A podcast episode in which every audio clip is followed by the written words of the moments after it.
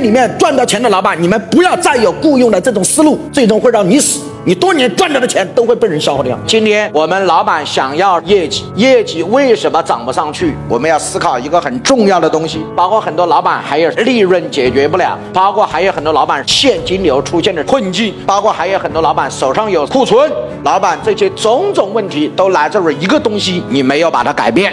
这些东西我们统称为三个字，叫生产力。生产力是有生产工具，生产工具是生产关系，所以生产力决定生产关系，但生产关系影响生产力。所以老板很简单，你跟你团队是什么关系，决定了团队的战斗力是什么。学其他的都没用，这是根本性的东西。那什么叫生产关系？三句话。第一句话，生产资料是谁的？第二，生产资料由谁分配？第三，生产资料怎么分配？所以这三。个东西决定了生产关系。好了，很简单，为什么很多企业做不好？生产资料是谁的？你的。生产资料由谁分配？你来分配。生产资料怎么分配？我百分之百。那你说这个关系谁给你玩的？干得好都是你的。所以你没有核心团队吗？为什么没有核心团队？生产关系没有弄明白。中国改革开放。开放的不是其他的，为什么生产力四十年超过西方四百年？是因为中国开放的底层的生产关系。生产关系过去我们田是谁的？国家的。地是谁的？国家的。种完东西是谁的？国家的。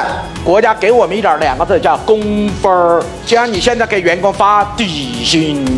底薪不就是他的工分吗？不是一样的道理吗？所以他干起来没劲儿吗？那后面国家不就把它改了，改成什么？交一部分国家的，剩下都是谁的？自己的。关系开始改变，农民的生产力开始得以提升，城市的人开始做生意做老板，交够国家的税，剩下的都是什么？告诉我，自己的。我要讲这一段的逻辑，告诉你生产关系重不重要？告诉我，同学们。所以你看到企业的很多问题是假象，真相是关系没有改变，生产力永远都不会得到真正的提升。要想提升生产力，首先要改变生产关系。